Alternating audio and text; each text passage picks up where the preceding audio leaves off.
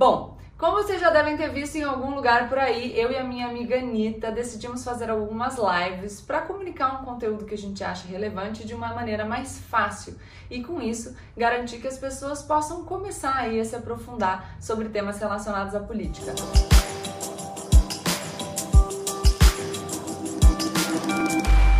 Olá pessoal, como eu sempre digo, a partir de agora, menos emoção e mais razão. Não se esqueçam de deixar o seu like, se inscreverem no canal e compartilharem esse vídeo com seus amigos. Bom, como vocês já devem ter visto em algum lugar por aí, eu e a minha amiga Anitta decidimos fazer algumas lives para comunicar um conteúdo que a gente acha relevante de uma maneira mais fácil e, com isso, garantir que as pessoas possam começar aí a se aprofundar sobre temas relacionados à política. Na última live que a gente gravou, a gente abordou temas como Revolução Francesa, Revolução Industrial, o nascimento aí dos, das ideologias consideradas conservadora, liberal, socialista, comunista e essa questão da divisão entre esquerda e direita que até hoje tem muito impacto no debate público, embora poucas pessoas saibam bem o que, que isso significa. A gente deve continuar fazendo essas lives, abordando outros diversos temas que eu tenho certeza que são de interesse de muita gente. E eu espero que vocês gostem, e é por isso que a gente está compartilhando aqui no canal também, para ampliar o alcance desse conteúdo que a gente está produzindo. Então, se você gostar do conteúdo, aproveita e compartilha com bastante gente para a gente levar essa ideia mais longe. Hello! Oi, amiga! Vamos lá! Para todo mundo. A, repercussão foi mara das nossas aulas. Achei Sim, muito tudo, legal, né? o povo é, ficou feliz de entender coisas que não entendiam. É, zombaram da minha cara, mas eu não tô nem aí, gente. Não sabia mesmo, mas agora eu tô mara. Eu tô ah. sabendo real várias coisas. Inclusive, eu continuei aí olhando mais umas duas vezes nossa aula para eu poder realmente entender. E aí, quando me explicaram de outras coisas aí que tá rolando da Amazônia, eu já soube entender eu o que estava acontecendo. A fala do Molon sobre os três poderes muito boa na sua live. Eu assisti quando você foi falar do MP. E, e ele, ele explicou de um outro jeito, por isso que é legal. Você vai vendo várias explicações, e às vezes uma explicação que é clara para mim não funciona tão bem para você. Por isso que é importante a gente ver, ouvir de várias fontes, porque aí fica mais fácil. Hoje a gente vai falar de direita, esquerda, o que, que é comunismo, que, porque eu não entendo disso. Eu vejo muita gente falar para mim que, ah, você é de esquerda, você é do PT. Se eu sou de esquerda, eu gosto do PT. Se eu sou de direita, eu gosto do Bolsonaro. Tem como eu ser direita e não curtir o Bolsonaro, ou eu ser esquerda, é. não curtir o PT, ou tem como eu não ser nenhum dos dois e ser alguma coisa que eu não sei que se existe. No meio ali do caminho. É, o pessoal fica falando, ah, você é comunista. Não sei nem o que, que significa. É, eu preciso geral, entender. No geral, as pessoas que estão falando para você também não entendem o que isso significa. Qual é o problema? Hoje em dia no Brasil a gente está vivendo um cenário tão polarizado que as pessoas estão presas muitas vezes nos extremos. Então, eu estava conversando com a minha mãe sobre a live de hoje, porque são esse assunto é bem complexo, mas eu estava falando com ela, até discutindo como eu abordaria o tema, e ela falou: Gabi, entre o gelo e o fogo, existe muita coisa no meio. Então, entre os extremos, você tem vários tons, né? E isso que às vezes a gente perde um pouco no debate polarizado. Porque tem um artigo muito legal publicado num jornal americano que fala, por exemplo, sobre o aquecimento global. Que lá no, nos Estados Unidos a gente tem uma divisão mais clara entre dois partidos grandões, os democratas e os republicanos. E o que essa pesquisa mostra é que os republicanos acreditam no aquecimento global. Mas se eles ouvem uma proposta que vem do democrata, eles re rechaçam. E uma coisa que eu penso é isso, porque, vamos lá, se tem alguém que, vamos dar o um exemplo do Brasil, né? Que não curte o Bolsonaro, automaticamente quem curte fala, ah, então você gosta do Lula, então você. Qualquer coisa que essa pessoa falar é, vai ser ruim. Exato. E, esse, ou, e o contrário também. Se tem alguém que curte Bolsonaro, e aí fala qualquer coisa que pode até ser legal, o outro lado, porque não curte, ele vai falar, não, nada é legal, né? E aí eu fico, eu falo, gente, mas será que em nenhum momento? Porque eu, eu acho que não existe ninguém 100% errado e ninguém 100% certo, porque daí você não consegue conversar nunca, né? Quem não Exato. gosta nunca vai conversar com quem gosta, vai ficar sempre, ninguém vai se olhar na cara. Não dá, não tem um, um, um outro, direita, esquerda, não tem um cima ou baixo, sei lá. Tem um centro, mas a, pessoa... a, gente vai falar um pouco disso. Né? Só que mundo? assim, a direita e a esquerda não são só os extremos. Então, existem pessoas de direita e pessoas de esquerda que não são extremistas. Entendeu? Hum. Então, quando você fala do, desses, dessa díade que a gente chama, dessa divisão entre direita e esquerda, você não está falando só do extremo. Dentro da esquerda existe o extremo e o não extremo, e dentro da direita, o extremo e o não extremo. Então, claro, eu, eu também acho que é difícil alguém estar tá 100% certo e 100% errado. Mesmo alguém que tem ideias muito ruins, em algum momento acerta. Só que, de vez em quando, se essas ideias são inadmissíveis porque tocam alguns pontos fundamentais, por exemplo, uma pessoa racista. A pessoa pode até falar umas coisas boas, mas ela ali adotou um discurso intolerável que você não pode admitir.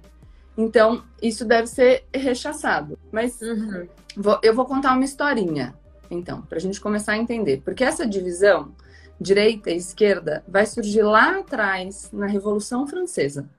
Em 1789. Ai, já ficou não, difícil. Não hum. ficou.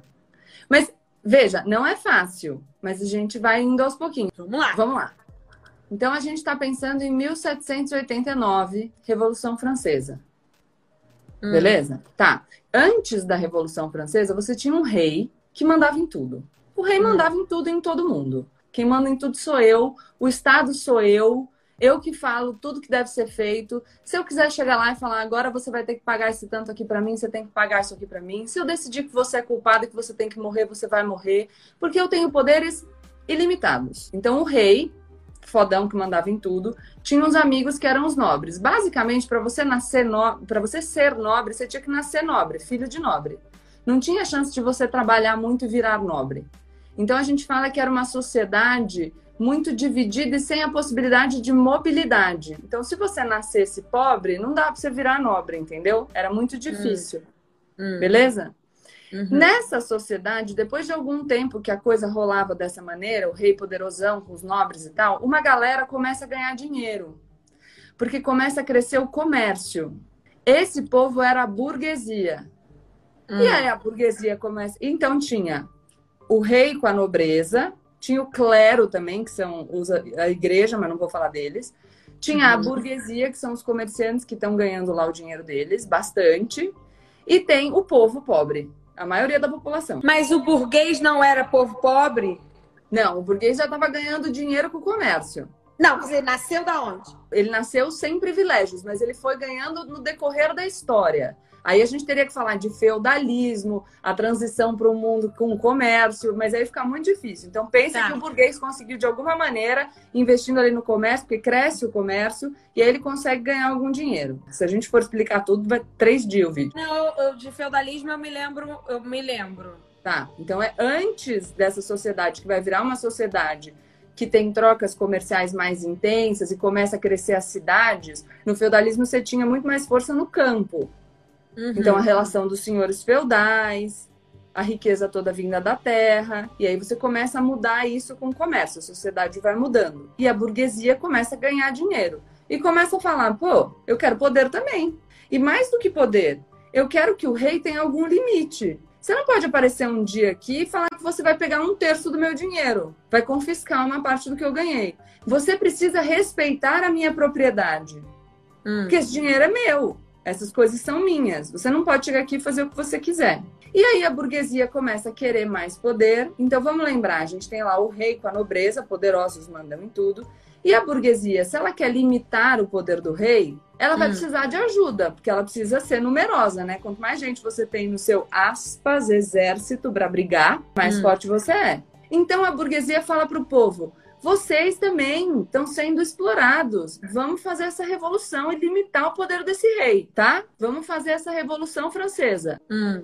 Mas isso só aconteceu na França? Já tinha acontecido antes uma revolução nos Estados Unidos, mas a gente vai entrar. A questão é esquerda e direita, vai ser lá na França. Aí A gente tem, então, eles se unem para fazer a Revolução Francesa. Pau na máquina, vamos fazer a Revolução Francesa, queda da Bastilha, uhul, pegar o rei, guilhotinar o rei, todo mundo doidão, aquela loucura, marco na história do mundo. Aliás, meu marido faz aniversário 14 de julho, data da queda da Bastilha. Não sei nem o é que, que é Bastilha, amiga, ainda, vou estudar. tá, mas era um prédio lá, tipo uma prisão, whatever, não importa. Beleza. Aí os caras vão ter que resolver um pouco o que, que a gente vai fazer a partir de agora. Como é que vai ser a solução? Como é que a gente vai regular agora as nossas relações?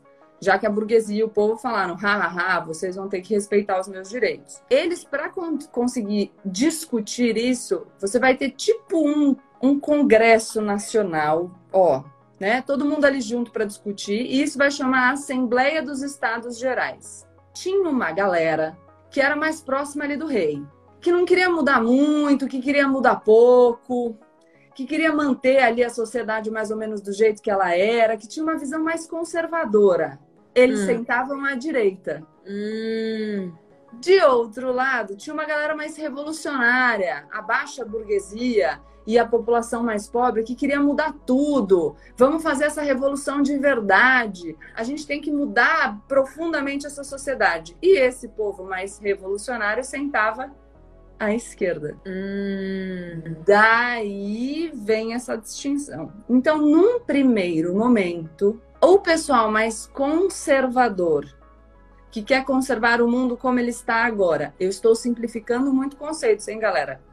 Está à direita e uma galera mais revolucionária e mais ligada aos interesses da pequena burguesia e dos pobres está à esquerda. Ah, aí quem, quem fala essas expressões? Os, os burguês, safados. Então, mas calma que vai ser um segundo momento. Ah, tá. O mundo precisa rolar ainda. Tá. Daí tá, então você viu que os pobres se juntaram com a burguesia porque eles estavam lutando contra o poder do rei. Hum. Beleza o mundo continua a evoluir, né? Como sempre é. O mundo vai andando. O mundo vai mudando e aí a gente começa a desenvolver novas tecnologias. Então a gente cria as máquinas. E daqui a pouco, aquele pessoal que tinha ganhado dinheiro no comércio vai começar a poder comprar máquina e ter uma indústria.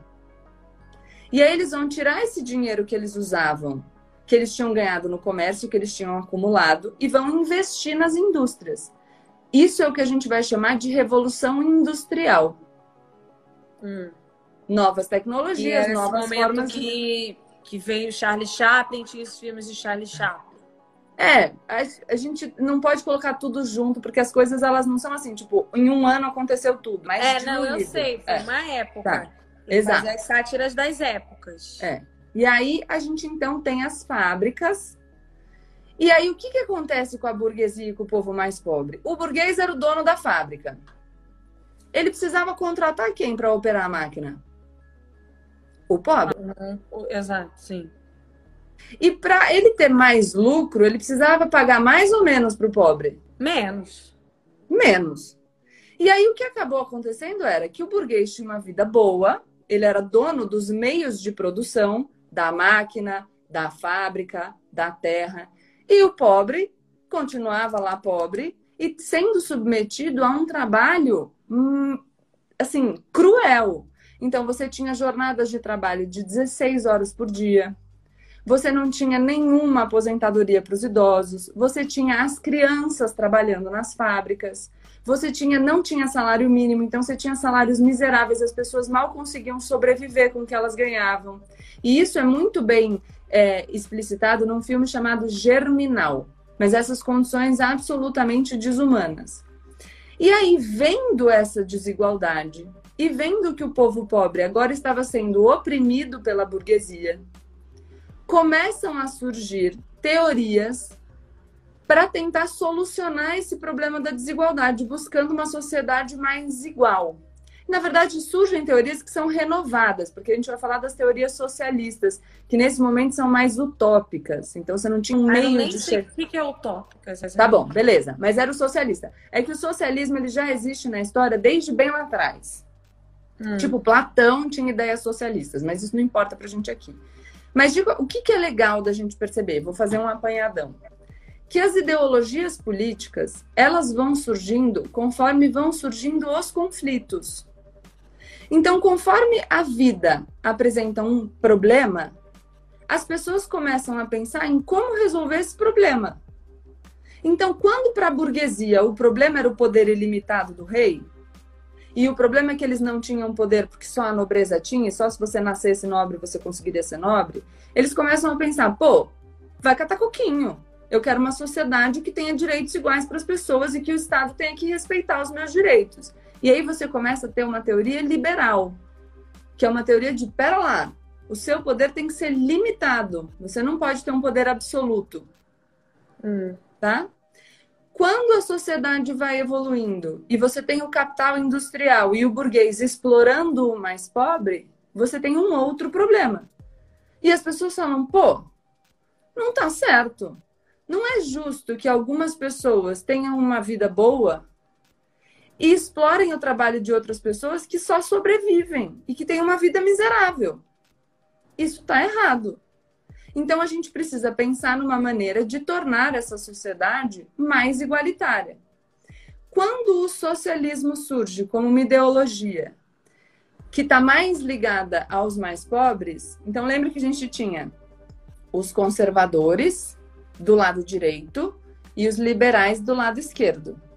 Quando surge o socialismo mais próximo dos pobres, ele fica mais para a esquerda e chuta os liberais para o meio.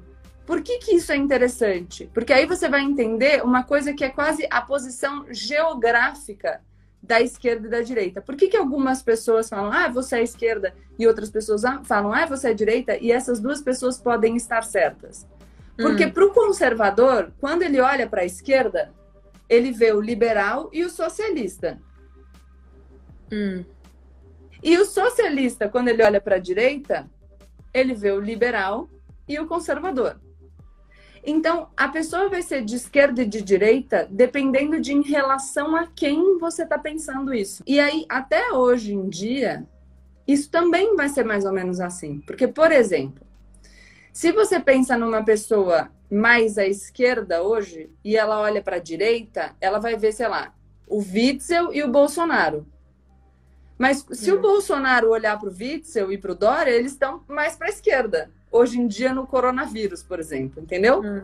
Então, depende de onde você olha. Quando a gente fala de século XIX, a gente fala de 1801 até 1900. Nesse período surge um cara que todo mundo já deve ter ouvido falar, que chama Marx. E esse. Sim, só que aí já não entendo nada. Mas calma, mas é para isso que eu estou aqui, gatinho. Tá. Quando surge esse cara, primeiro a ideia dele vai ficar muito perto do socialismo, porque ele também tá puto falando, ó, é um absurdo, tem uma galera que está sendo toda explorada aqui faz muitos anos. E o que ele vai dizer é que a sociedade sempre se definiu por uma luta de classes. Então ele mostra que o tempo todo em todo o período que a gente viveu na história da humanidade, sempre tem uma classe dos opressores e uma classe dos oprimidos. Uma classe de uma galera que está bem e uma classe de uma galera que está se lascando e sendo explorada. Tá? E aqui eu quero falar uma coisa muito importante para vocês. Eu não estou fazendo um juízo de valor de nada, eu só estou contando as coisas, tá? Mas vamos lá. Aí o que, que o Marx fala? Ele fala: ó, tá legal, vocês que são socialistas que estão defendendo que as pessoas, que a sociedade tem que ser mais igualitária, blá, blá, blá, blá, blá, blá, blá. Muito legal a ideia de vocês, entendeu? E ele também é, escreve junto com outro cara que chama Friedrich Engels, que aliás outro dia um, um, um promotor chamou de Hegel, mas não é o Hegel, é o Engels. Eles escrevem lá uma teoria. Beleza, eu estou fazendo uma piada de nerd. Eles escrevem lá não a teoria tem, deles. Aqui não tem nerd, não. Aqui, ó. Esquece. Falando assim, pô, muito legal é, que você está defendendo essas ideias e tal, mas é, vocês tinham que falar como que a gente chega lá. Não adianta vocês ficarem falando, ah, tá bom, a sociedade é desigual e a sociedade tinha que ser mais igualitária. Beleza, mas como que a gente faz para chegar lá? O que que, o que, que, que, que a gente tem que fazer? E aí, ele muda do socialismo, que eu falei que era utópico, que era só uma ideia, e que não falava como a gente ia chegar lá, para propor um socialismo que ele chama de científico. Por quê? Porque ele vai falar, eu vou falar para vocês como que nós vamos chegar lá. E o Marx vai criar uma teoria que fala que a gente, para chegar num Estado comunista, depois vai, ele diferencia os termos, mas para chegar num Estado comunista, ou seja, um Estado no qual não existem mais classes sociais, porque está todo mundo na mesma classe, e não existe mais propriedade privada dos meios de produção, das máquinas, da terra, das fábricas. E o que o Marx vai falar é que para a gente passar para o comunismo, onde não existe mais Estado e as pessoas vão se autorregular, a gente precisaria passar por uma etapa socialista. Então, primeiro, o povo, o proletariado, as pessoas que vendem a sua força de trabalho, vão fazer uma revolução e tomar o poder da burguesia. E aí, num primeiro momento, o Estado vai um Estado de partido único, só um controlando ali, vai controlar os meios de produção e vai distribuir os bens. E depois que a gente aprender a viver desse jeito, a gente passa para o estágio comunista. Então, para o Marx, o socialismo é um passo para o comunismo. Hum. Não é simples, é complicado mesmo. Mas o que é importante saber de tudo isso? Um, alguns lugares no mundo, eu posso explicar um pouco mais sobre eles, se você não quiser passar para os outros temas, tentaram buscar uma sociedade nesse modelo. Por exemplo, a antiga União Soviética. A antiga União Soviética, em 1917, ela era um regime é, de rei. Só que lá na Rússia o rei chamava czar. Hum, tem vários seriados sobre isso. Sim, e nessa época, um cara, uma galerinha, mas três caras principais, um cara chamado Lenin, outro cara chamado Stalin e outro cara chamado Trotsky, fazem uma revolução e instauram uma ditadura do proletariado. E aí o que, que eles estão tentando? Fazer uma transição para um regime comunista. Beleza? No fim das contas, o Estado tinha que parar de existir. Isso nunca aconteceu, o Estado nunca parou de existir. E aí, para mostrar como as coisas são complexas, dentro do próprio comunismo, depois que o Lenin morre, porque alguns anos depois da Revolução ele morre, o Stalin briga com o Trotsky, o Trotsky é mandado embora da União Soviética e o Stalin instaura um regime super autoritário que matou um montão de gente. Então, existe a diferença também das ideias e daquilo que foi posto em prática. Deu mais ou menos para entender? E dentro das doutrinas socialistas, por exemplo, dentro da esquerda, você vai ter gente que defende uma via democrática para você conseguir uma sociedade mais igual. Então, nem todo mundo é autoritário. Para a gente dar um salto, depois a gente volta numa abordagem mais é, minuciosa, existem experiências autoritárias dos dois extremos, da esquerda e da direita. Na esquerda, por exemplo, você teve o Stalin, na antiga União Soviética, que, sob a justificativa de que todo mundo deveria ser igual, instaurou um regime totalitário, autoritário, violento, opressivo. Tá? E do lado de lá, você tem o Hitler, que não sob a justificativa da igualdade, que era o Stalin, mas da desigualdade, que era a minha raça superior a de vocês, instaurou um regime autoritário, violento, opressivo e assassino. Só que longe desses extremos, você tem uma galera que, tá, que quer resolver tudo pela via da democracia. Aí, eu acho que eu sou essa galera. É, sim, eu também. Tem um livro de um cara que chama Norberto Bobbio, que é este aqui, que por acaso chama Direita e Esquerda. Hum. E aí esse cara vai falar o seguinte: a diferença, ele vai propor uma diferença entre esquerda e direita a partir do valor igualdade. Então, o que ele vai falar é que a esquerda acha que a gente não deve considerar a desigualdade como algo natural e que, portanto, a gente precisa, precisa agir para diminuir a desigualdade que diferencia os seres humanos. Não significa falar que a gente precisa ser todo mundo igual exatamente, tem graus de igualdade, mas que a gente não deve ser absolutamente desigual. Na direita, por sua vez, e aqui eu não estou fazendo juízo de valor, as ideologias tendem a aceitar que a desigualdade é um dado natural, as pessoas são desiguais.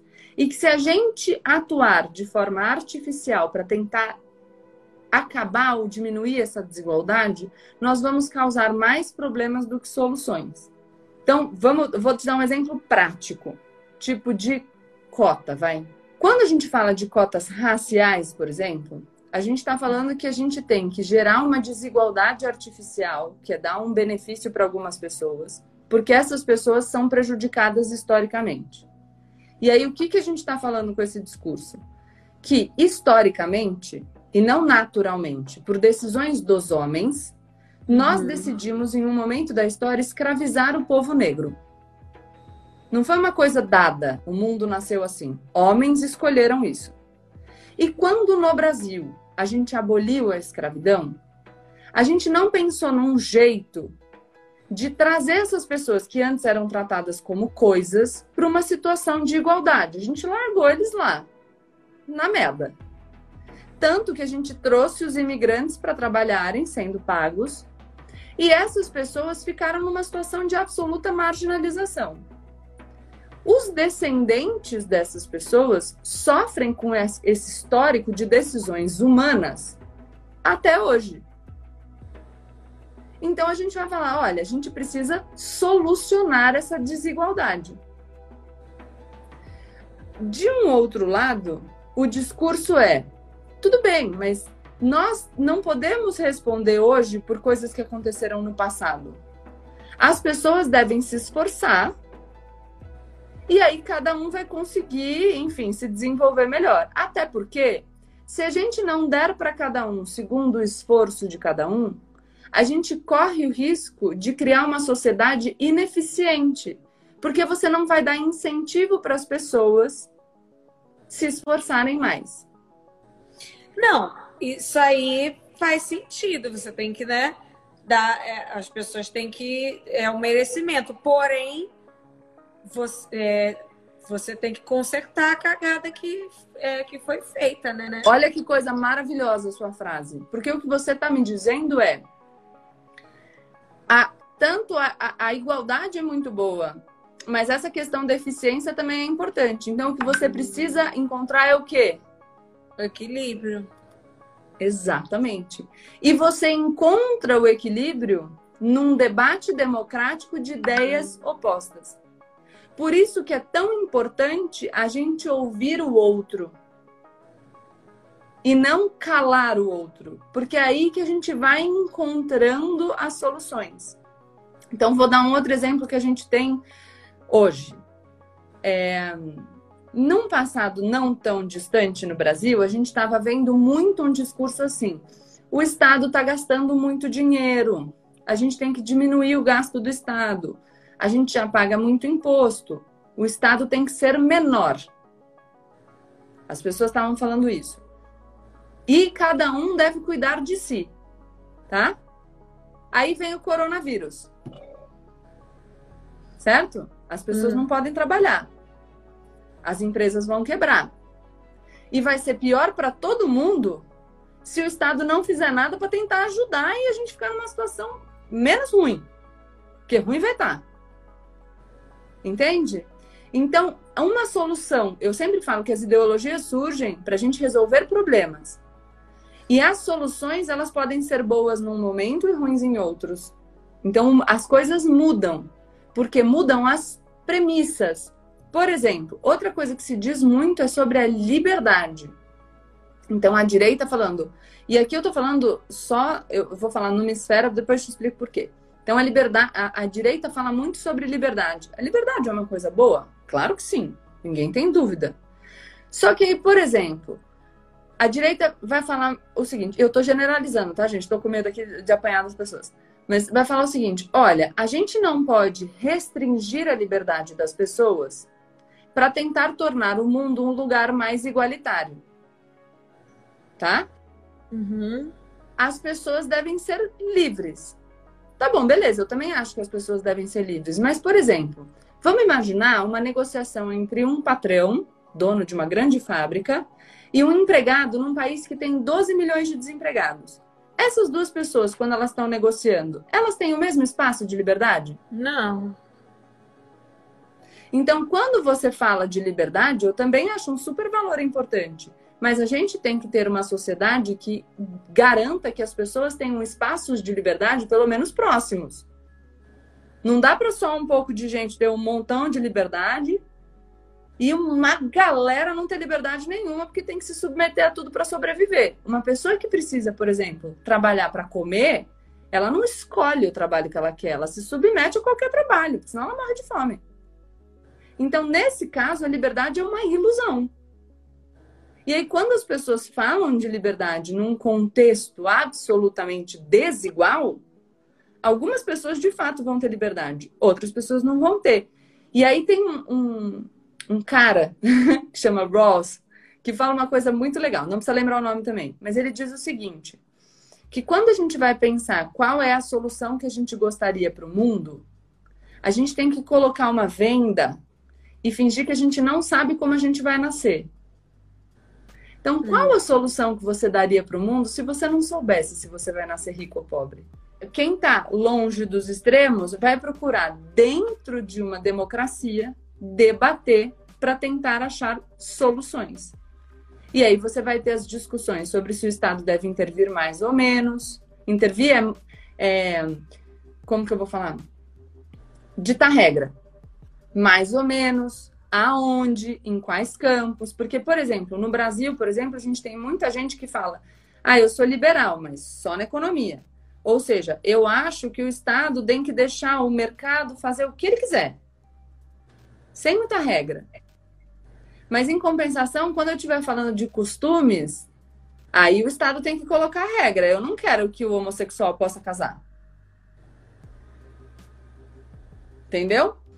Quando a gente fala de assuntos complexos, e são assuntos complexos, não adianta a gente achar que em uma live a gente vai resolver. Então, assim, eu vou dar algumas noções. Aí agora eu vou fazer uns stories tentando explicar mais algumas coisas. Vou indicar livro, vou indicar filme. E aí é um processo. Porque o que, que acontece na maioria das vezes? As pessoas não querem passar por esse processo. Só que se você não passa pelo processo, o povo, o, as pessoas vão te manipular. Que é exatamente o que acontece. Não, você tem que ser isso, não, você tem que ser aquilo. Você é isso ou você é aquilo, entendeu? Tentando te rotular. Não tem outra alternativa pra gente ter autonomia senão entender da coisa. E aí eu vou perguntar um negócio pra você. Quando você começou na sua carreira da música, você era manipulada? Muito. Adiantava alguém fazer uma live de 50 minutos? Não. O que, que você teve que fazer para aprender e ter autonomia? Me lascar, viver. Gramar, estudar, viver, aprender. Para tudo na vida é assim. Então, o grande, algum, um dos grandes problemas do, da discussão política hoje é que as pessoas estão vulgarizando a discussão, simplificando a discussão. Uma coisa é eu falar simples e dizer, ó, aqui está uma ideia geral. Para vocês entenderem com profundidade, agora cada um precisa seguir um caminho. Que pode ser junto comigo, eu explico algumas coisas nos vídeos, que pode ser com outras pessoas que explicam, que pode ser com você, que pode ser num livro, que pode ser no YouTube, que pode ser num documentário, num filme. Os caminhos são diversos. Eu até vou colocar no, nos stories também um link de uma página de cursos online no Senado Federal que são grátis e que tem ali as ideologias políticas que todo mundo pode fazer. Mas é um processo. O que, que eu acho que só tem de mais complexo na sociedade? Que a gente tem que tomar muito cuidado para não ignorar nas discussões que tem pessoas com necessidades urgentes. Ah, então, também isso... tem isso no meu. É, claro. Mas isso, isso é a dificuldade do debate político, porque, por exemplo, nós vivemos num país extremamente desigual no qual tem pessoas que vivem em absoluta miséria. E a gente precisa pensar quando a gente toma as decisões que essas pessoas dependem das decisões políticas muitas vezes para sobreviver ou para ter uma vida digna. E então rápido. a gente não pode ignorar isso. Exatamente. Então, veja, quando você debateu sobre a MP da grilagem, quando você fala de preservação ambiental, você sabe que existem interesses de pessoas que querem produzir. Mas o que você vai dizer para essas pessoas é: mas vocês não podem produzir a qualquer custo. Porque senão daqui a pouco não vai ter mundo para ninguém, nem você vai poder produzir, nem eu vou viver. Não se prendam nessa história de direita e esquerda se vocês não sabem exatamente o que significa.